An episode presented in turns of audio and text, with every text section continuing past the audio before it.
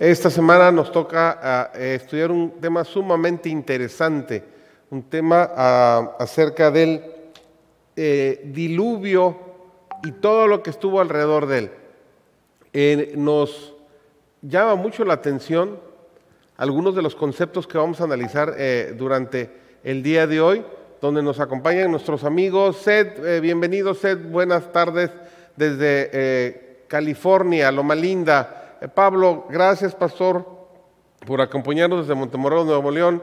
Y, nuestro querido amigo Raúl, gracias por acompañarnos ahora desde Mexicalpan de las Tunas, o sea, el CDMX, ¿verdad? Con niveles moderados de IMECAS en este momento. No hay eh, cosa esta térmica, ¿cómo se llama? inversión térmica en este momento, así que aire muy respirable. Así que qué gusto que nos acompañen el día de hoy vamos a hablar sobre una temática sumamente interesante. Vamos a pedirle, Pablo, que nos dirija en oración para comenzar nuestro tema de hoy, si está amable. Por favor, Pablo.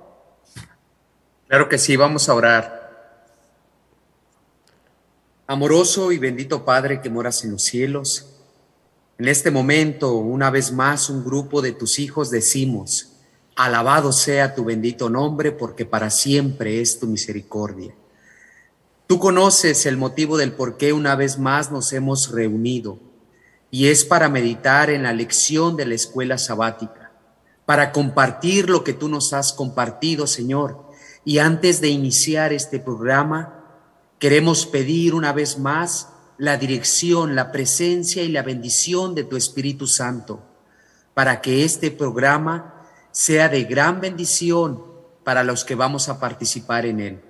Quédate pues con nosotros y con cada uno de los que nos van a acompañar en los diversos medios, por pedírtelo en el amor de Cristo Jesús. Amén. Amén. Les voy a contar rápidamente una experiencia que tuve cuando tenía yo más o menos 12, 13 años. Faltaban dos meses para que terminara la secundaria y me dice una maestra, oye hijo, me dice, ¿ya terminaste tu curso de mecanografía? Y le digo, ¿curso de qué maestra? ¿De meca qué? Mecanografía. ¿Y qué es eso? Le digo, me dice, pues hay que aprender a escribir a máquina. Me dice, ¿no has comenzado? Le dije, no, la verdad no. Esa misma tarde fui con mi mamá, fue toda una historia que no voy a contar ahorita, pero finalmente comenzamos el curso. Así que tenía yo que avanzar muy rápido porque en dos meses había que aprender a escribir a máquina. Pero el, desafío era grande porque había que hacer cada hoja, aquellos que aprendían mecanografía, ¿se acuerdan? Comenzaban con el FJ, FJ y así, las letras para que cada dedito fuera aprendiendo a saber dónde está cada una de las letras y poder escribir sin ver el teclado. Pero el, chiste era terminar la hoja completamente perfecta, sin ningún error. Y en alguna ocasión, cuando ya estaba en el último renglón, la hoja se movía o algo pasaba y la hoja se echaba a perder. Y había que agarrar eso, romperlo, tirar a la basura y volverlo a comenzar. Eso le pasó a Dios. Hizo un mundo precioso, perfecto, ¿sí? Vino el, el enemigo, engañó a Eva, engañó a Adán y todo se comenzó a descomponer. Y él dijo, no, no, no, esto tenemos que corregirlo, hay que volverlo a recrear. Así que aprovechó eh, las circunstancias de Noé. Y de ahí vamos a salir un montón de temas, ¿verdad? Que si el diluvio era local o fue mundial, eh, etcétera, etcétera. Raúl, ¿qué tienes para introducirnos a esta lección? Porque está preciosa. Me he quedado con el ojo cuadrado de cuántas cosas hay que nunca había yo analizado y entendido de este tema del diluvio. Adelante, te escuchamos, Raúl. Es correcto, hay, mucho que sacarle a esta lección y me gustaría señalar de entrada dos cosas. Eh, el apóstol San Pedro, en su segunda carta, capítulo 3, eh, a partir del versículo 3 dice, sabiendo primero esto, que en los últimos días vendrán burladores sarcásticos andando según sus propias concupiscencias y diciendo, ¿dónde está la promesa de su venida? Porque desde el día en que los padres durmieron, todas las cosas permanecen como estaban desde el principio de la creación. Estos ignoran voluntariamente que desde los tiempos antiguos existían por la palabra de Dios los cielos y también la tierra surgido del agua y asentada en medio de las aguas, por lo cual el mundo entonces pereció anegado en agua. Mucha gente razona en los términos que presenta San Pedro. Dice el versículo 4, segunda de Pedro 3, 4. Todas las cosas permanecen como estaban desde el principio. Eso se le conoce como el enfoque uniformista de la naturaleza. Todo ha sido igual, todo se ha mantenido igual. De hecho, el principio del uniformismo es la base para la datación radiométrica. Si nosotros quisiéramos calcular la edad de cualquier fósil, se hacen una serie de cálculos, una serie de cómputos basados en un algoritmo que es uniforme. Si nosotros pudiéramos saber cuánto tiempo le toma a, determinada concentración de carbono descomponerse a lo largo de, cierto tiempo, lo único que hay que hacer es ahora tomar ese, mismo principio y aplicarlo a la pieza, al fósil que tenemos delante y calcular cuántos siglos o, milenios o millones de años han transcurrido. Pero se nos olvida, dice la Sagrada Escritura, que así como la tierra surgió del agua, también pereció anegada en el agua. Y el diluvio viene a contestar muchas preguntas que la ciencia y la geología no han podido contestar. Eso es algo importantísimo desde el punto de vista cristiano. Pero lo segundo que quiero decir es que también la eh, historia del diluvio es importante porque nos presenta otro principio. Este es un principio de interpretación profética que dice que lo que en el Antiguo Testamento es historia, en el Nuevo Testamento es profecía. Lo voy a repetir. Lo que en el Antiguo Testamento es historia, en el Nuevo Testamento es profecía. Miren lo que dice el texto de memoria de esta semana, Mateo 24, 37. Mas como en los días de Noé, así será la venida del Hijo del Hombre. Noten ustedes, tomando el pasado, así como en los días de Noé, esa historia del Antiguo Testamento se convierte en una profecía en el Nuevo. Así será la venida del Hijo del Hombre. Nosotros podemos entender qué pasará cuando Jesús venga, cómo será la sociedad, qué condiciones vivirá el mundo y qué efecto tendrá esa manifestación inesperada y poderosa en la venida de Jesús si entendemos lo que aconteció en el tiempo de Noé. Así que creo que va a ser una discusión fascinante. Eh, gracias. Seth, desde tu punto de vista, eh, ¿qué crees tú que fue lo que realmente colmó a Dios para que Él tomara la decisión de decir, esto tenemos que rehacerlo, tenemos que recrearlo? ¿Qué tan mal estaba el, mundo en ese momento? nos hemos dado cuenta de que se dividieron dos bandos. Cuando Caín decidió rebelarse y decidió ir en contra de, Dios. Entonces se creó el bando de Caín y después, eh, como dice Eva, nació el que iba a reemplazar a Abel, nació Seth, y entonces eh, representando al otro grupo. Pero fue, fue creciendo la maldad, el asunto es que fue creciendo, según lo que veo, fue creciendo de una manera muy grande, muy eh, de, la maldad. Y, pongámonos a pensar, esta gente era muy inteligente, nosotros somos brutos en comparación a esta gente. Imagínense el cerebro que tendría esta gente, eh, los eh, recién salidos de la fábrica, en otras palabras, de la creación, vivían tantos años el, conocimiento, la habilidad de memorizar, de, aprender, de analizar, de, poder ver. Eh, creo que nosotros, aunque decimos que la ciencia crece, que, que somos gran cosa, es, eh, antiguamente, eh, pensando biológicamente, la, la, cómo tratarían o, entenderían lo que es eh, el, intercambio de, genes o de, crear nuevas criaturas o de hacer cosas, eh, era increíble. Y también con eso la maldad. Era de tal punto de que después de 10 generaciones, Dios dice, basta. La cosa esto se, se, fue de la mano. Eh, no, hay, que, hay que hacer algo. Y, creo que el, el, asunto fue que, como mencioné al comienzo, había dos bandos, el de Caín, eh, los hijos del hombre, y el de Abel, los hijos de Dios. El asunto es de que estos dos se unieron empezaron a mezclarse y mezclarse y, y crearon una nueva, un nuevo bando que todavía era peor, según lo que tengo entendido, que el anterior. Y por eso fue que llegó al punto de que, que, era totalmente insoportable. Eh, o se hacía algo o saber, a saber qué iría a pasar eh, con, con, esta, con el mundo. Ok, gracias.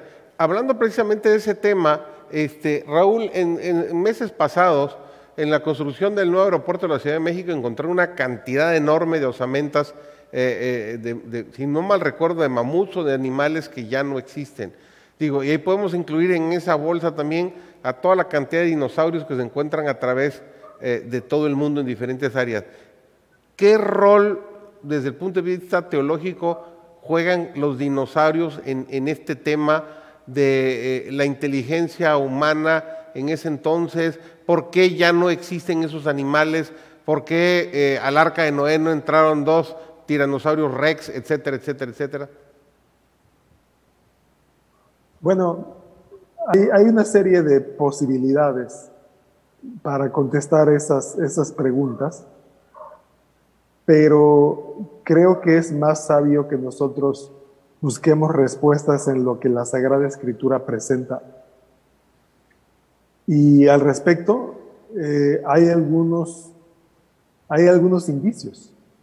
Eh, los, los, animales, según salieron de la mano divina, de la, de la voz del Señor, según Él, él les, les trajo a la vida, tenían un, propósito y una función.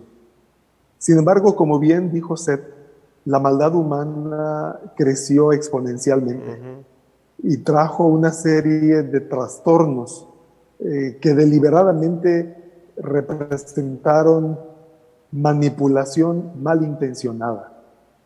Eh, lo que para este mundo está eh, siendo recién entendido, recién descubierto genéticamente.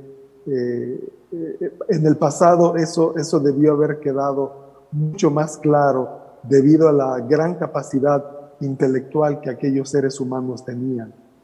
Entonces, eh, una, escritora, Elena G. White, dice que un corazón perverso unido a grandes dotes intelectuales, eh, se aplicó a, hacer experimentos malsanos que dieron como resultado lo que ella denominó amalgamación.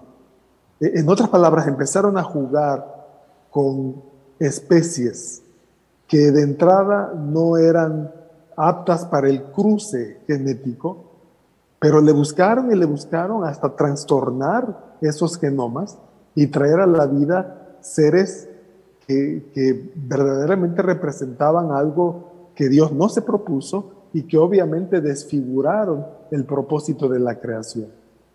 Entonces, eh, es muy probable que esos animales hayan tenido que ser destruidos porque al, no ser parte de la creación original, no tenían espacio en, el, en el arca. Algunos hipotetizan que eh, debía haber habido alguna forma natural en que esos animales murieron. Algunos hablan de la voracidad de su apetito que vino a dar al traste con su hábitat y su alimentación. Otros hablan de, de grandes catástrofes. Por ejemplo, ahorita está muy de moda el hecho de que eh, un meteorito en Yucatán tuvo un efecto devastador y acabó con esas especies, esos animales. otros hablan de cambios en el clima y, eh, eras de, de, congelamiento que acabaron de manera inusitada con los animales.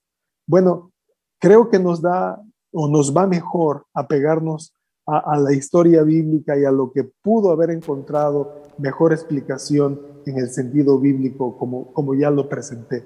Una amalgamación intencionada por seres humanos perversos, como dice Génesis 6, movidos solamente al mal. E, es correcto, sí, me parece muy inteligente tu planteamiento. Digo, en la actualidad podemos ver que el ser humano, a pesar de que ya no somos tan inteligentes como ellos, diría ser, somos bastante burros comparados con ellos, este, el burro mismo es un ejemplo, o sea, este, ¿cómo se llama? las mulas, perdón, que es cruce de un caballo con, con, una burra, algo así, si no estoy diciendo, si estoy diciendo algo mal, corríjanme, pero es cruce de dos tipos diferentes de animal, aunque son medios primos. Y las razas de perros, ¿cuántas razas tenemos que son cruces de, de perros y finalmente han dado algunos hasta medio raros? ¿sí? Estamos, estamos de acuerdo con eso. Vamos, vamos este, a continuar con, con, con el, avanzar con el tema. A ver, este, Pablo, esta pregunta también este, está medio brava. Vengo filudo hoy, ¿ah? Ya se dieron cuenta. ¿ah? Este, ¿Qué tenemos en común nuestra sociedad y la antediluviana? ¿Qué, qué factores comunes tenemos? Nuestra sociedad y la antediluviana. Para ello voy a darle lectura a lo que dice el apóstol Pablo en el capítulo 6 de Primera de Corintios, versículo 9, 10 y 11. ¿No sabéis que los injustos no heredarán el reino de Dios?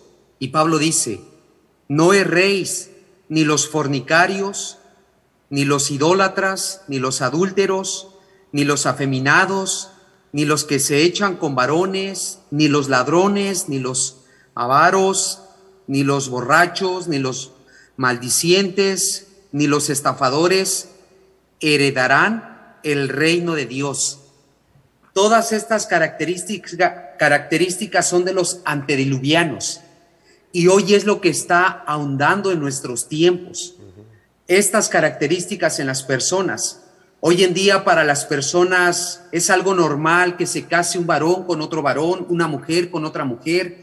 Es algo normal eh, que incluso un varón llegue a tener dos hasta tres damas. Y en el versículo 11 de aquí de Primera de Corintios, versículo 6, capítulo 6, versículo 11 es clave, dice, y esto, dice Pablo, erais algunos, mas ya habéis sido lavados, ya habéis sido santificados, ya habéis sido justificados en el nombre del Señor Jesús y por el Espíritu de nuestro Dios. Pablo le está hablando a la iglesia. Les dice, ustedes eran borrachos, adúlteros, fornicarios, asesinos, etcétera, etcétera. Dice, pero ahora ya no lo son, porque han aceptado la gracia de Cristo en sus vidas y Cristo los ha cambiado. Hoy nosotros sabemos que la mayoría del mundo evangélico enseñan que Cristo nos acepta como somos y se terminó, ya no hay nada que hacer. Cristo nos ama y ya somos salvos. Pero nosotros, de acuerdo a lo que enseña la Biblia, Cristo nos acepta como somos, sí, pero Cristo no nos deja como somos. Cristo nos cambia, Cristo nos transforma. Por ello Pablo dice, de modo que si alguno está en Cristo, esa es la clave, estar en Cristo, nueva criatura son. Eso que mencionó este mi hermano quiero darle lectura allí a Génesis me gusta los términos que aparecen allí en, en Génesis capítulo 6, versículo 5. Y vio Jehová que la maldad de los hombres era mucha en la tierra y que todos los designios de los pensamientos del corazón de ellos era de continuo solamente hacer lo malo. Todo lo que se venía a la mente humana antediluviana era solamente hacer todo tipo de cosa que le agradaba a Satanás, pero que deshonraba al Creador de los cielos y la tierra.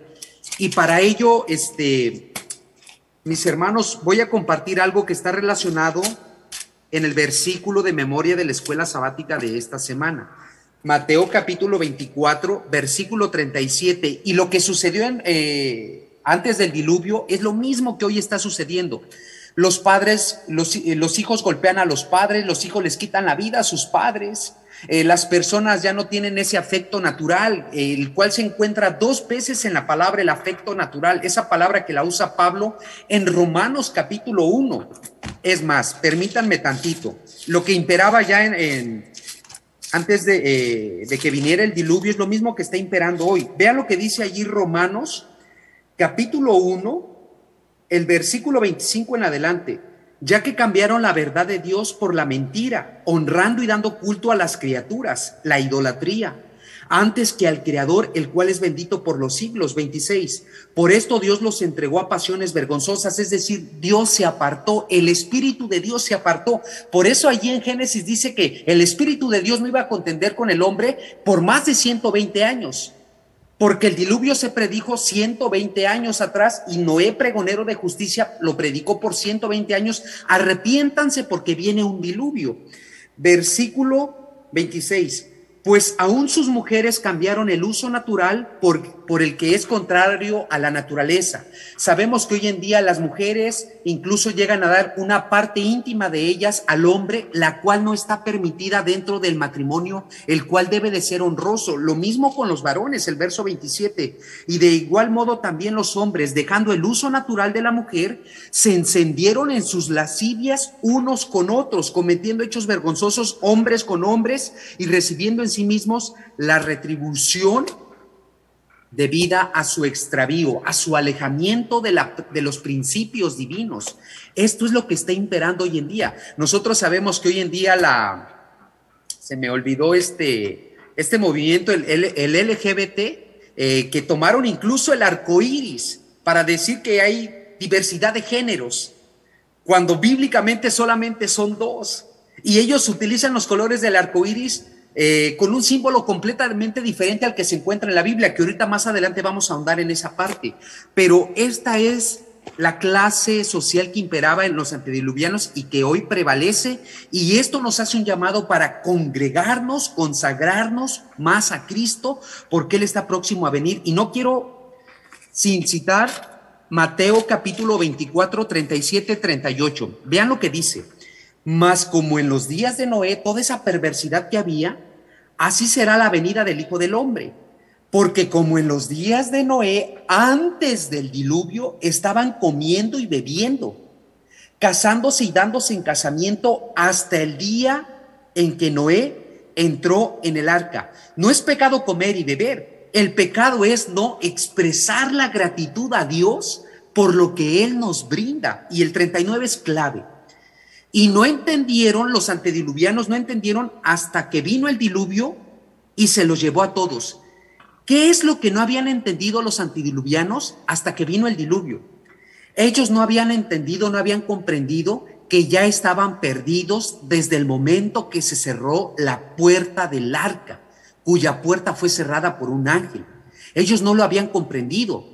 Desde el momento que entró Noé al arca, ellos ya estaban perdidos, porque sus tendencias eran hacer mal, hacer el mal, a desobedecer a Dios. Ellos se dieron cuenta entendieron que estaban perdidos al momento que comenzó a caer la lluvia, pero ellos estaban perdidos desde antes. Deseo que nosotros cada día estemos congregados a Dios y no sea que cuando Cristo Jesús venga, en ese momento nos demos cuenta que ya estábamos que estamos perdidos, aunque ya estábamos perdidos desde antes. La clave para no estar perdidos es andar en el camino que marca claramente la Biblia, que está saturada de principios cuyos principios se transgredieron antes del diluvio, cuyos principios bíblicos que son eternos hoy en día más que nunca se están transgrediendo. Ok, gracias.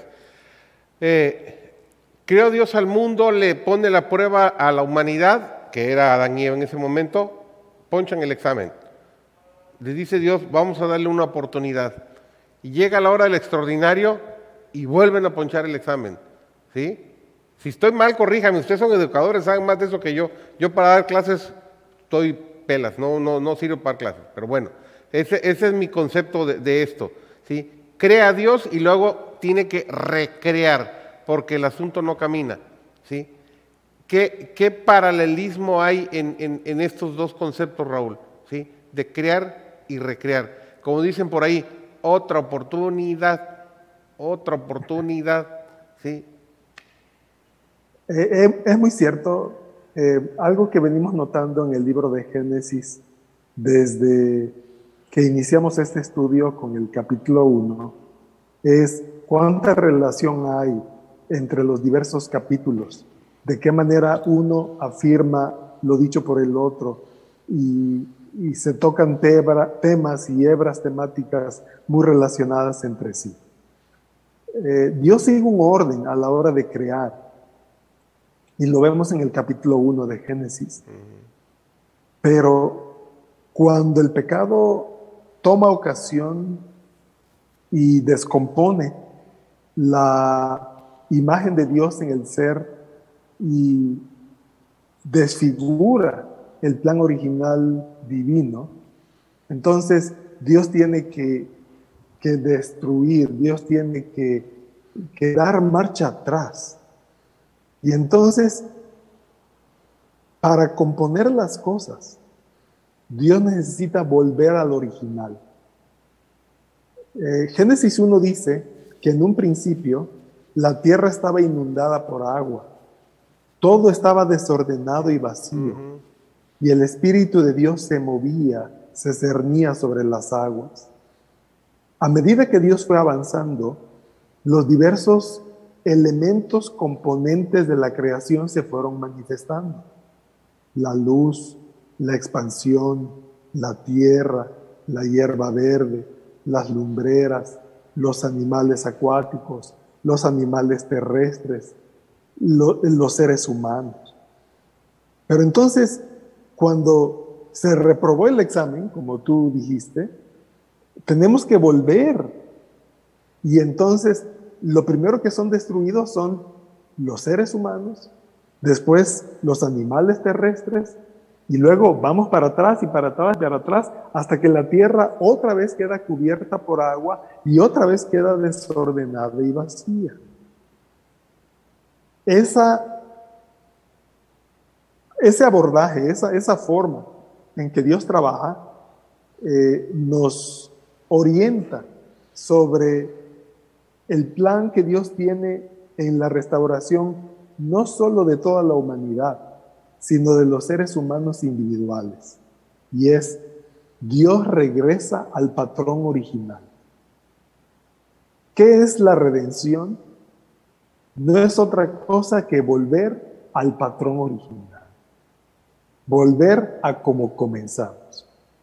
Las cualidades y las condiciones que Dios le puso al planeta y a la raza humana de principio son a las que Dios tiene que volver para que las cosas entonces prosperen de acuerdo al plan que el Señor tenía en mente.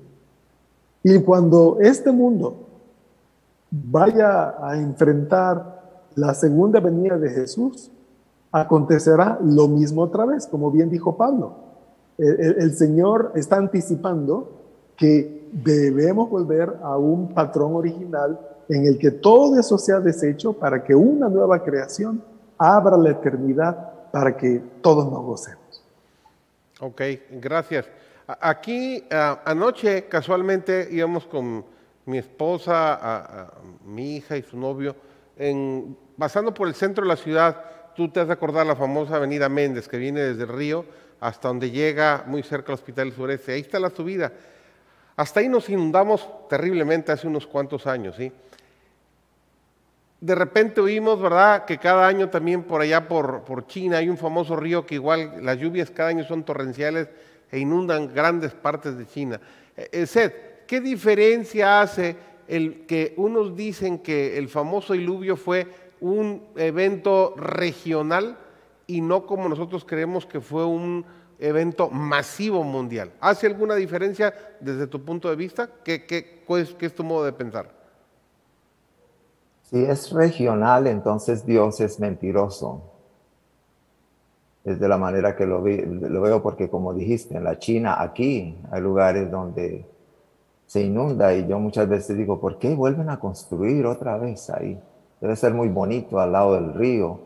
Y dicen, no, si esto es como la tercera vez que, que se inunda y perdemos y hay pérdida de vida. Y, también otros dirían que si es regional, entonces, eh, eh, ¿cómo es en las montañas? O sea, el, la, montaña Everest, si fueron, se cubrió o no en esa región. O, y entonces es, es, lo que yo, yo pienso. No sé si alguien tiene otro, otro punto de vista en relación a esta, la diferencia entre si es regional pues un acto mundial. Y en, relación a lo mundial, eh, nuestra iglesia tiene un departamento de geociencias, eh, Instituto de, de, Investigación Geociencias, aquí al lado de la Universidad de Loma Linda, donde se trata de comprobar que la creación fue real, que la creación eh, es válida. El científico siempre quiere probar. Y, en eso está el, doctor Raúl Esperante. Raúl Esperante, usted ponen en Google Raúl Esperante, doctor Raúl Esperante, van a ver qué es lo que él hace. Y él es, de, él es español y, y ha hecho muchos de sus estudios. Creo que ahora actualmente está en el Perú porque en las, adentro, en la tierra, adentro, en las montañas, allá en el Perú, hay, hay fósiles de ballenas, grandes ballenas eh, en, en, la tierra y, y, de otros, otros eh, animales del mar eh, que se encuentran en, este, en ese lugar. Y la universidad y la iglesia, por a través de la conferencia general, mantiene este, eh, esta institución de geociencias eh, para, para, comprobar que fue algo mundial, lo del diluvio y la creación también, es algo que, que es más real que la evolución. Ok, gracias. Eh, Raúl, ¿te harías hacer un comentario? ¿ah? Sí, estoy totalmente de acuerdo con lo que dijo usted. Dios sería un mentiroso porque Él hizo un compromiso. Y el compromiso que Dios hizo es, no volveré a destruir la tierra con agua. Entonces, si en repetidas ocasiones y en diversos lugares las inundaciones se han dado a la tarea de destruir la vida humana, entonces, ¿dónde queda la palabra de Dios? ¿Dónde queda la confiabilidad en las promesas de Dios? Entonces, Dios no, dice el profeta, Dios no es hombre para que mienta, ni hijo de hombre para que se arrepienta. Así que si Dios dijo eso, es porque lo va a cumplir. Y la única forma de darle cumplimiento es que la dimensión del diluvio sea de carácter universal. Ok, perfecto. Hace un rato Pablo ya tocó un punto que para mí es de los más exquisitos de la lección de esta semana, el paralelismo que existe entre el sábado y el arco iris. ¿sí? Hay, un, hay, un, hay una definición que da la lección que dice es un los únicos dos eventos. Eh, o sucesos que se señalan como señales del pacto cósmico. Me impresiona ese, ese sello que Dios le pone a estos, a estos dos símbolos, el sábado y el arco iris. ¿Qué tan importante es este simbolismo, Raúl, de estos dos eventos, de estos dos asuntos? Es, es muy importante es muy importante porque eh, la Biblia es, es un libro que destaca la intención de Dios de mostrarse como un Dios de pactos. En otras palabras, un Dios que se compromete, un Dios que empeña su palabra, un Dios en el que se puede confiar porque es un Dios de amor y justicia. Entonces, eh, en, en la creación antes del pecado, el Señor mostró de forma evidente esa intención de pactar con la raza humana a través de una señal. Y esa señal es el sábado. Nótese que el ser humano no participa en la creación. Para empezar, el propio ser humano es objeto de la creación de Dios. Y cuando Dios termina de crear en el sexto día y hace al ser humano partícipe del descanso sabático el séptimo día, no tenía ninguna razón para ello. Quiere decir que es una invitación de gracia. Dios toma en cuenta al ser humano para que contemple la creación conozca a Dios, valore el origen y el carácter del Creador y viva fiel. Bueno, algo similar ocurre con el diluvio. El diluvio, como ya dije en una participación anterior, es una vuelta al original, es, un volver al, al proceso creativo que Dios hizo en un principio, dada la descompostura por el propio pecado. Bueno, en ese ánimo de mostrar Dios su deseo de hacer su palabra segura y su corazón confiable para con el ser humano, se compromete a no volver a destruir la tierra universalmente con agua. Y la señal es el arco iris. Es interesante que en la Biblia, cuando el arco iris es mencionado, normalmente representa una teofanía. Es decir, es parte de la manifestación de Dios. Lo vemos en Ezequiel, lo vemos en Apocalipsis. Cuando Dios se manifiesta, el trono de Dios se manifiesta, los colores del arco iris están allí. Entonces, ese me acordaré. Cuando Dios dice, veré el arco iris y recordaré, me acordaré de la raza humana, lo dice para salvar, lo dice porque empeñó su palabra para proteger y salvaguardar a la raza humana. Así que ciertamente hay mucho paralelismo entre estas dos señales. Gracias. Sí, Pablito, voy para allá contigo y, este, y quiero que profundices en lo que ya tocaste al principio. ¿Por qué el enemigo se ha eh, esforzado tanto en desvirtuar este símbolo tan hermoso y tan importante para Dios que es el arco iris? Adelante, es tuyo el tiempo. Gracias, mi hermano eh, David.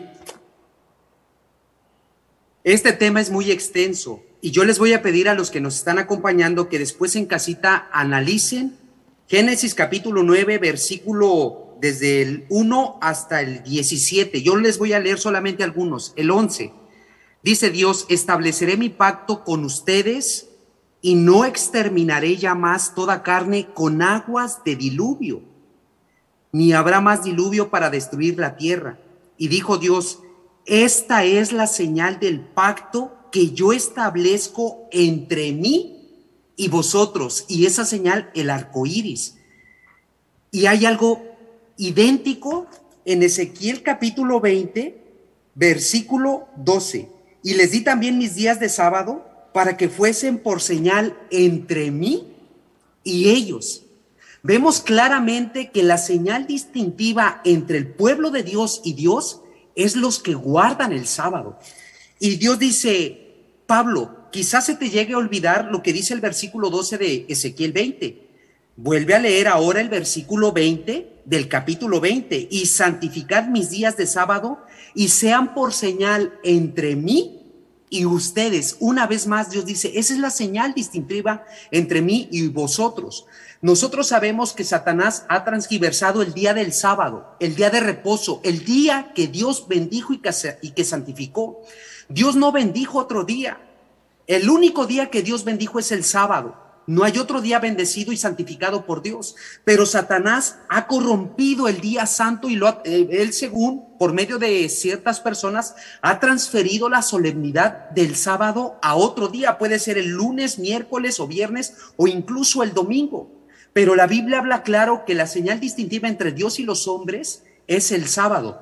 Y el arco iris era una señal del Dios Todopoderoso de que jamás en este, este mundo iba a ser una vez más cubierto por agua. Pero en los tiempos después de los antediluvianos, Dios comenzó a levantar personas para levantar la torre de Babel. Levantemos una torre por si quizás venga otro diluvio. No confiaron en la promesa de Dios. Como bien dijo mi hermano Raúl, todas las promesas de Dios se cumplen en Cristo Jesús, sí y amén, porque nuestro Dios no es hombre para que mientan, hijo de hombre para que se arrepienta. Todo lo que él ha hablado siempre se ha cumplido al pie de la letra.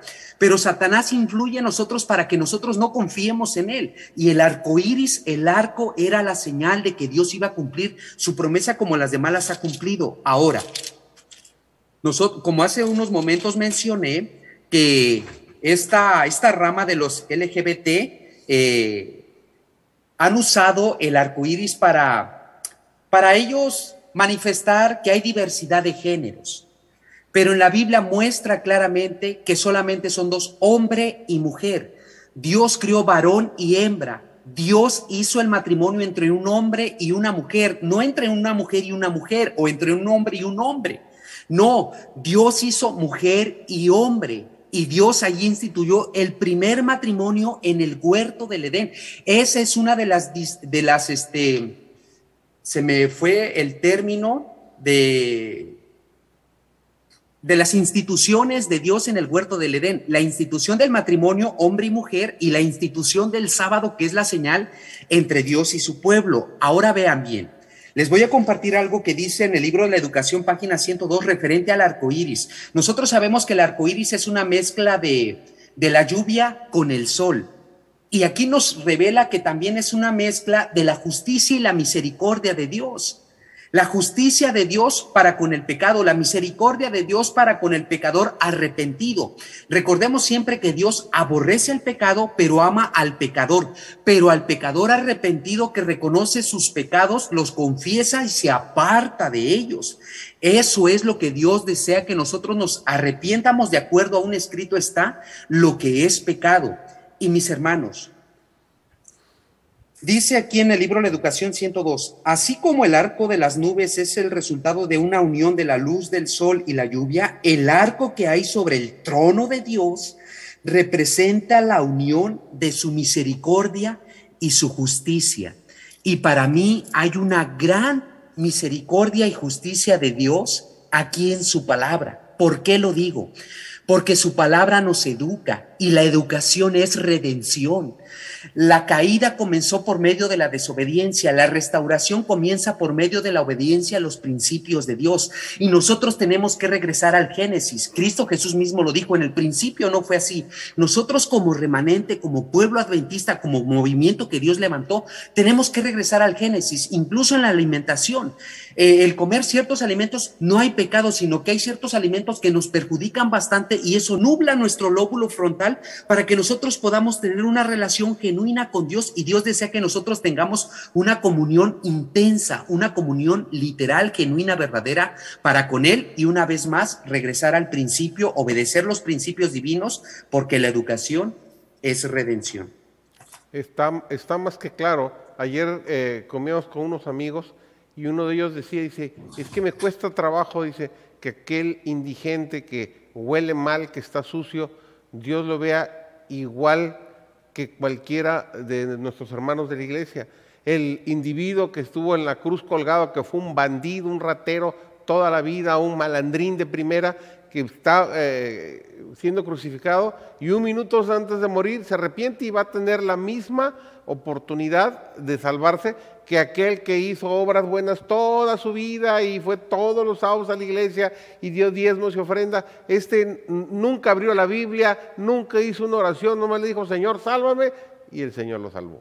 Entonces, eso es lo que como humanos no podemos entender. O sea, aquel individuo que tiene una preferencia especial sexual, Dios lo ama.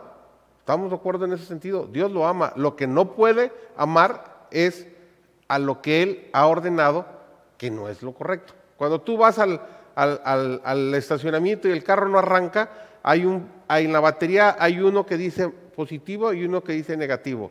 El positivo dice rojo y el negativo dice negro. Si tú cruzas los cables, ¿qué va a pasar? Te vas a echar la computadora de seguro y te va a costar una la nota, ¿sí? ¿Qué pasaría si toda la humanidad comenzamos a tener este tipo de prácticas? Que a la vuelta de 50 o 100 años vamos a desaparecer porque no nos vamos a poder reproducir. Así de simple, así de simple. Pero bueno, hay, una pregunta que no quiero que se nos vaya. Va para ti, Seth. ¿Por qué, ¿Por qué solo Noé y su familia? Pareciera así como de que estos son mis consentidos, yo este, doy preferencia, eh, ¿Por qué solo Noé y su familia?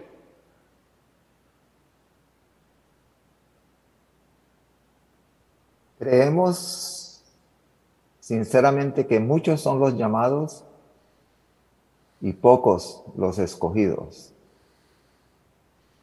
La oportunidad se dio por todos esos años de llamar, de decir, pero, y, en eso nos parecemos bastante hoy en día.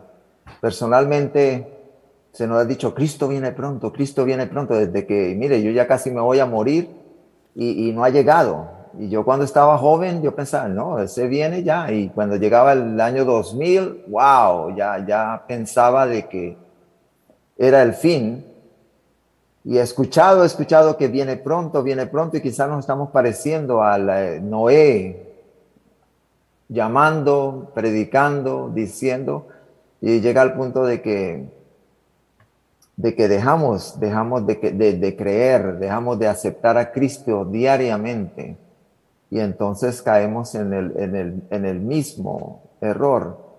Eh, Dios nos conoce, Dios nos crió, Él sabía si él hubiera sabido de que era que, que, la mayoría se, se, se, iba a montar en el arca, eh, imagínense el arca que, que, hubiera, le hubiera dado eh, las órdenes a Noé para construir en esto. Pero, pero es, eh, es nuestra rebeldía, es nuestro, el ir en contra, el pertenecer a los hijos del hombre en vez de pertenecer a los hijos de Dios. Es, es el resultado de esto. Gracias. Raúl, a tu comentario agrégale, ¿fue justo o injusto Dios en solo salvar a Noé y su familia?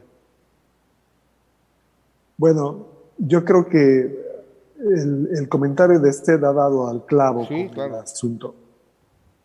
La, la clave desde un principio entre Dios y la raza humana es hasta qué punto vamos a confiar en Él. ¿Le vamos a dar nuestra total e inequívoca confianza a Dios? ¿O vamos a considerar otras posibilidades? Con Adán y con Eva, la prueba era, de todos los árboles del huerto pueden comer. Pero de este, el árbol del conocimiento del bien y del mal, no comerán. El día que de él comieren, van a morir. ¿Creyeron? No, no lo creyeron. Luego viene la oportunidad de que el mundo tenga de nuevo una oportunidad para creer que Dios es amor, que Dios es confiable y que Dios nos quiere salvar. Él dijo, enemistad pondré entre ti y la mujer, entre tu simiente y la simiente suya. Esta, la descendencia de la mujer, te herirá en la cabeza y tú le herirás en el calcañar. Creerán los seres humanos que Dios, a través de un ser humano encarnado, restauraría esa enemistad y traería paz a la, al imperio, al reino divino. Mucha gente no lo cree. Y lo mismo ocurre ahora que Noé está predicando. Él les dijo, miren, de aquí a tanto tiempo, el mundo va a ser destruido por el agua. Los que entren al arca son los que se van a salvar. Yo les invito, entren al arca y sálvense. ¿Cuántos entraron? Ocho personas, dice la Biblia. Noé, su esposa, sus tres hijos y las esposas de los tres hijos. ¿Por qué? Porque solo ellos creyeron. ¿Fue justo Dios al destruir a todo el mundo y salvar solamente a ocho? Sí lo fue, porque les dio la oportunidad de creer y no lo aceptaron. Y tristemente eso es lo que va a pasar de nuevo en este mundo. El Señor dijo, vendré otra vez. ¿Cuántos creen eso? Bueno, pues todos aquellos que nos preparemos para recibir a Jesús en paz cuando Él se presente en el cielo, seremos coronados con la vida eterna. Y los que no, justamente serán destruidos. Y eh, ahorita voy contigo, Pablo, nada más que si no se me olvida. Desde niños que escuchábamos esa, esa historia en el salón de, de departamentos de niños, ¿no? y no he predicado y predicado y todos se burlaban de él. Este viejo está loco. Sí, eso es lo que decían. O sea, simple y sencillamente pongámonos a pensar. El, el arca de Noé es un milagro total. ¿sí? Yo preparé una vez un sermón y pónganse a ver nada más. ¿Cuánto se come y se descome un elefante durante todos esos meses que estuvo dentro del arca? ¿Cuánto se come y se descome? Un elefante, ¿sí? Más todo lo que hacían todos los animales, ¿sí? Comer y descomer, todos los días. Bebían líquido. O sea, el mantenimiento, el trabajo para tener todos esos animales ahí por dentro es una verdadera locura. Humanamente es imposible lograrlo. O sea, es un, es un milagro, es un plan de Dios. Fue la creación 2.0, hablando con términos cibernautas. ¿sí? La creación 2.0, ¿saben qué? Voy a guardar esto para que todo esto se destruya y vamos a, órale, vamos a resetear el mundo otra vez. ¿Ok? Guardo estos archivos y ahora sí, van para afuera otra vez. Tu comentario, este, Pablo.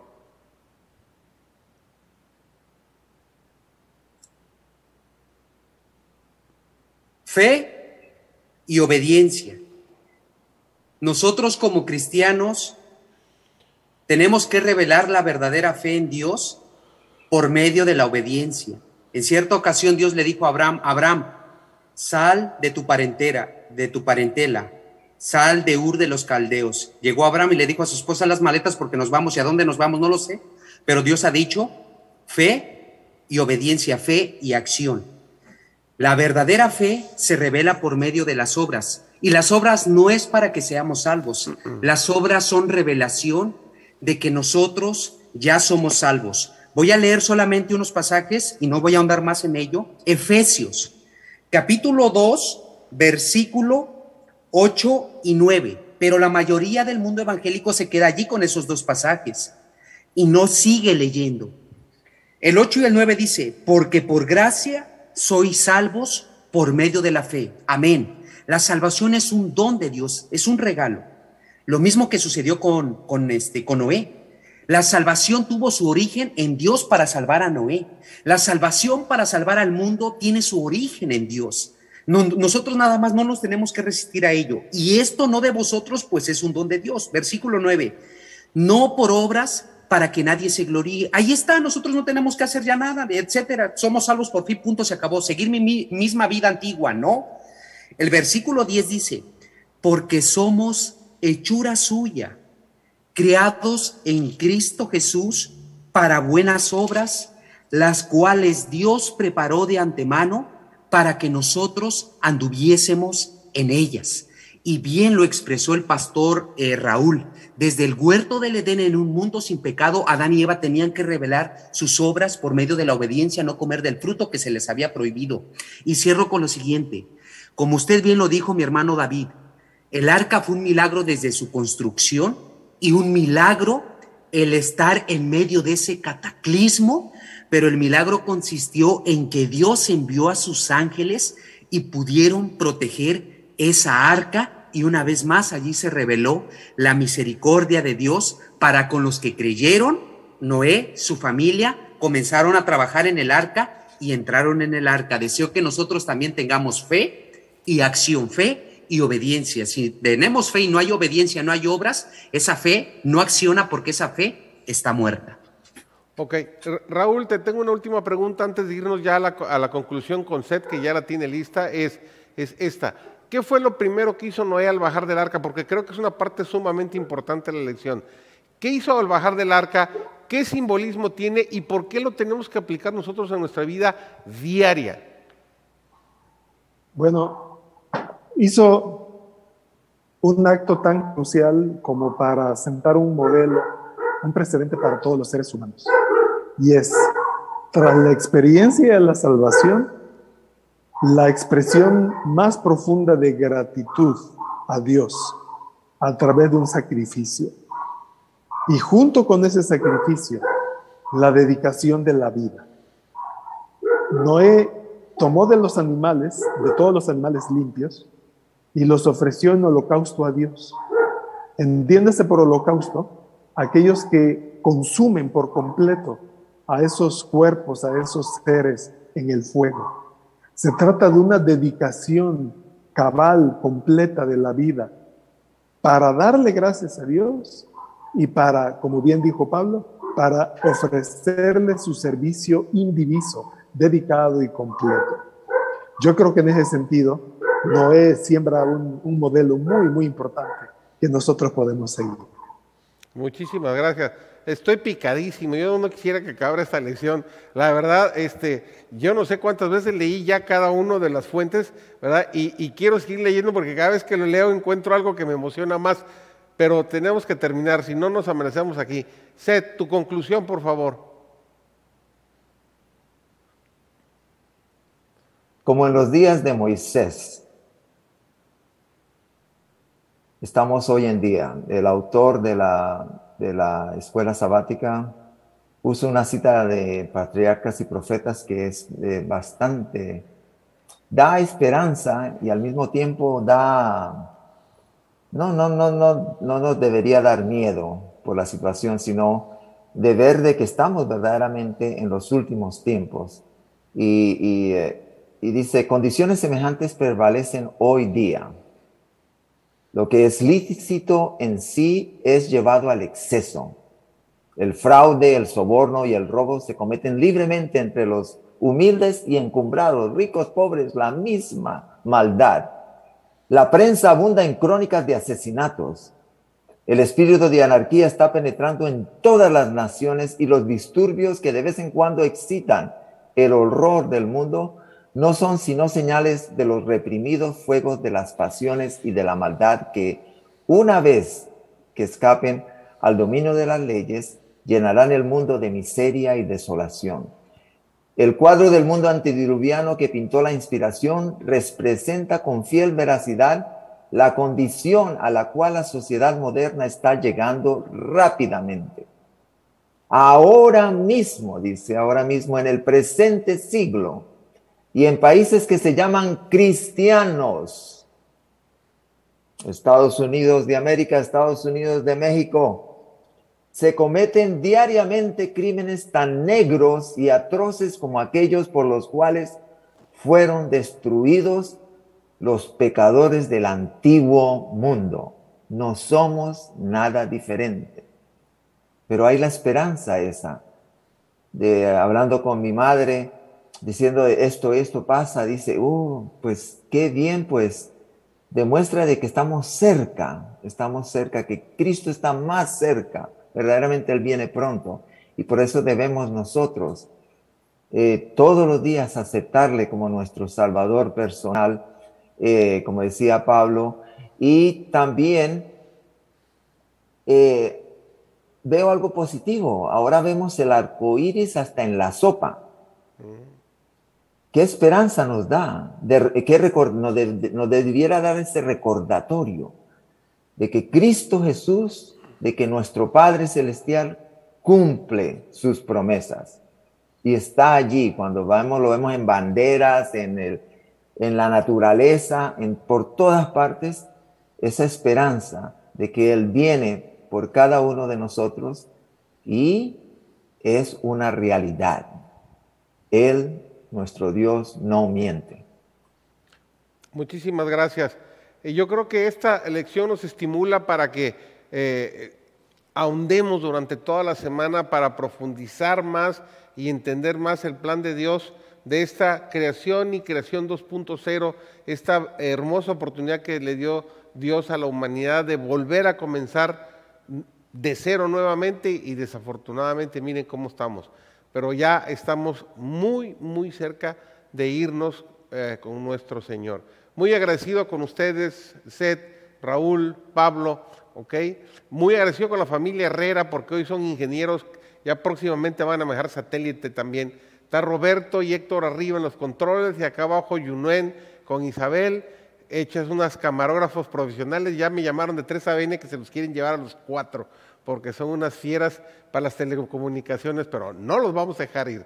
¿ah? Esos no los vamos a dejar que se vayan como otros, ¿ah? que se nos van. Usted muchísimas gracias porque nos acompañó el programa de hoy, de veras de corazón.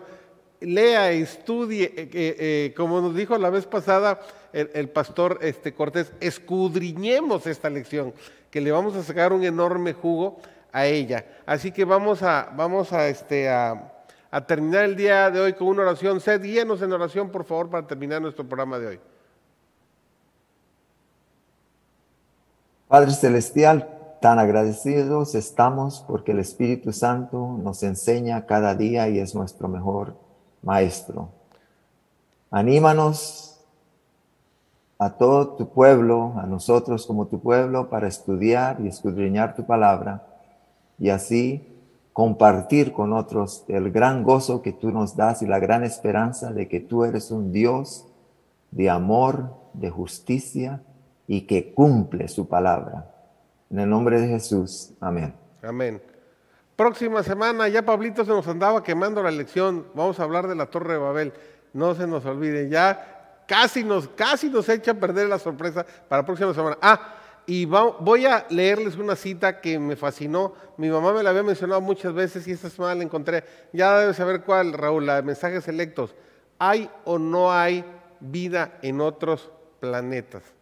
La hermana Juárez lo dice muy claro. O sea, no se lo voy a decir hoy, la próxima semana la vamos a leer. ¿Sale? Nos vemos la próxima semana, Dios nos los bendiga. Próximo domingo, 7 de la noche, misma hora, mismo canal. Un abrazo para todos, bendecida semana. Estudie su lección. Va a aprender mucho de lo que Dios nos está eh, dando a través de su palabra. Hasta la próxima, compañeros.